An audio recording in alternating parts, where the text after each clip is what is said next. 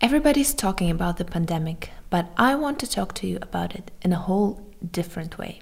Hi, I'm Diana, and this is Story Artist.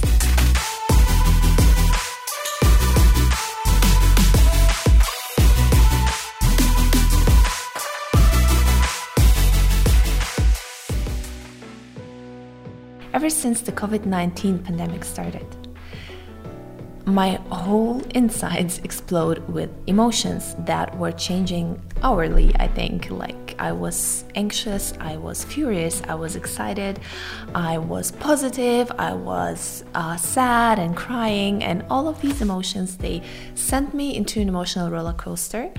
Um, and i was kind of addicted to the news uh, not knowing what to do and how to proceed. And it hit me when I sat down to write my next novel, stared at the blank screen, and I was unable to write. These emotions and this whole thing has driven me to writer's block. And I don't know how you're feeling, if you're creative or a writer or whatever try- you're trying to do. I feel like in this time, it's more important than ever to create, but it's harder than ever because all of these emotions, all of these thoughts and anxieties are filling us and making us, um, they're paralyzing us actually. That's what I realized. I was paralyzed by this whole pandemic. And I decided that I don't want to continue this way.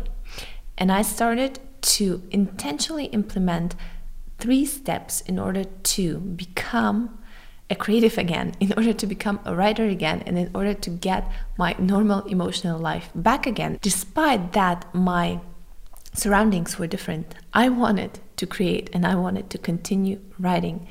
And this is what I did. And I hope this will be helpful for you because actually, what writing did for me in this period of time, it helped me deal with the fear, it helped me deal with the anxiety and it helped me gain a positive mind shift back and get my life under control again.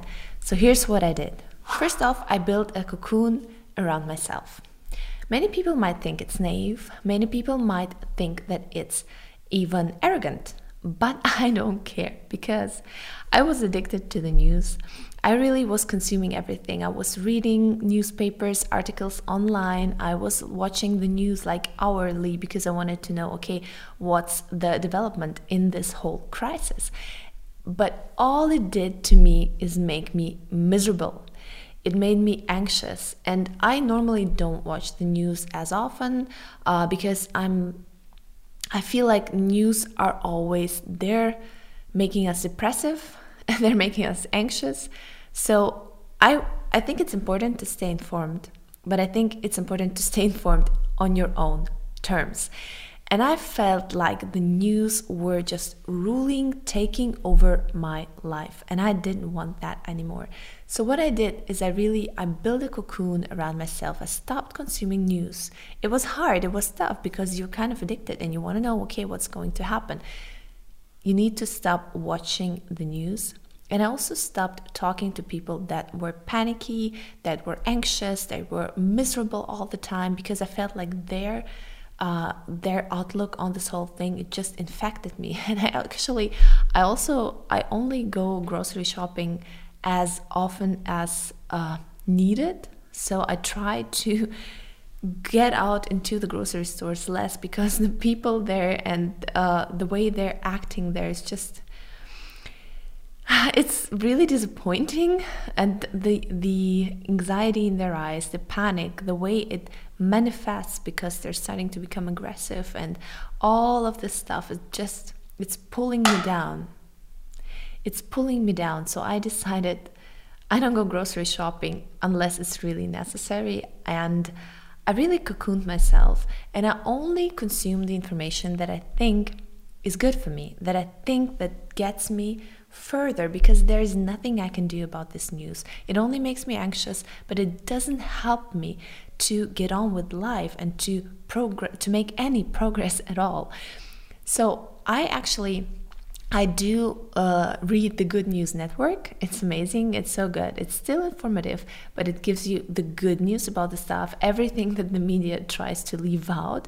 Um, it's uh, I try to talk to people that are positive about it. I try to listen to podcasts from empowered creatives, and I only consume the stuff that I think that is helpful for me to make progress, and everything else I block out. And it, this one step really helped me a lot to get away from this whole Corona panic madness. Number two, I channel my emotions and experiences into writing ideas. And this has really been a breakthrough for me because what I started to do is take all of these emotions, all of these experiences and stuff that I that bothers me a lot and write it down. I have a swipe file for ideas for next novels, short stories and whatever. And I just started filling the swipe file with emotions, with experiences, with short scenes and dialogues that I have experienced in this outside world with people. Um, and this really helped me. It helped me a lot because um, having all of these emotions inside of you, not getting them out, is really, really, um, yeah, it destroys you from the inside. It eats you like acid. But having getting them out is not helpful either because you poison the other people around you with that. If you talk to people about the negative emotions you feel, the disappointment you have, the anger you have. So what I do instead, I write it down and I try to transform it into writing ideas. Uh, and it's really easy for me because I'm a dystopian writer. So all of this is like yeah, it's like a dystopian candy store for me because I can pick, I kind of, I can pick from the experience that the experiences that I have right now. Um, but try whatever you're feeling, whatever this is, try to write it down. What really helped me is do just free writing in the morning for half an hour or so just sitting down writing down all of my emotions. And it's not in vain because i can use them for ideas. And it also helps me get out all of the negativity and the the anxiety and channel them into something good because i can actually write it use them for story ideas. And it also while you write it it helps you actually come up with a positive side and a solution for it inside of you. And number 3 i continue to serve so, what I do is I continue to write my books, I continue to write more books, I do produce more content, videos, helpful stuff, freebies. Um, I continue to serve my readers. I continue to serve my customers in a more efficient way. I try to help them. I try to build them up instead of pull them down in this difficult time. And i think it's so important that we that we continue to serve because by serving we actually feel more connected in this pandemic time. We feel like uh, because i feel like in this day of age people get separated. You have in i don't know how it's in your country but in germany you have to keep like at least one and a half to two meters distance from each other wherever you are in the um, if you're in a supermarket or wherever and people are they stop smiling at you.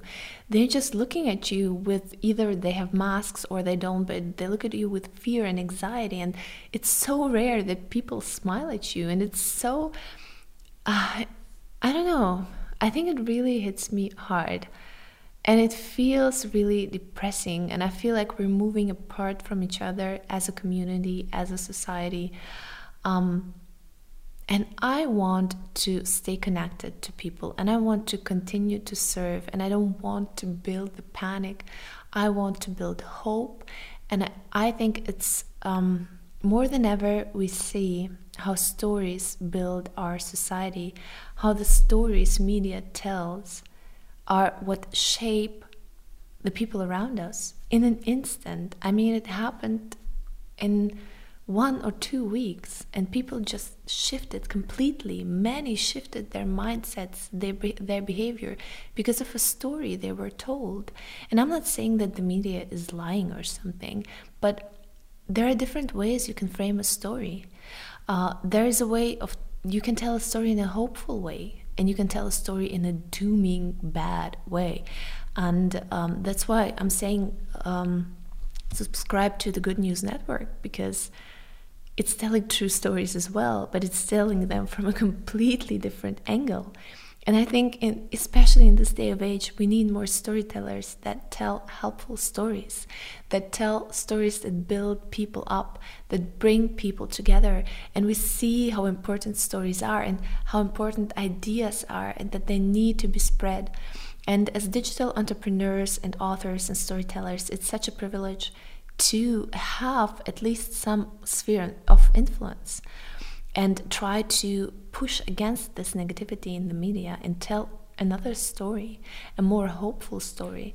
And I hope you're with me. And I just want to challenge you to tell more stories that are hopeful in this time, to tell more stories that serve other people and build them up rather than pull them down.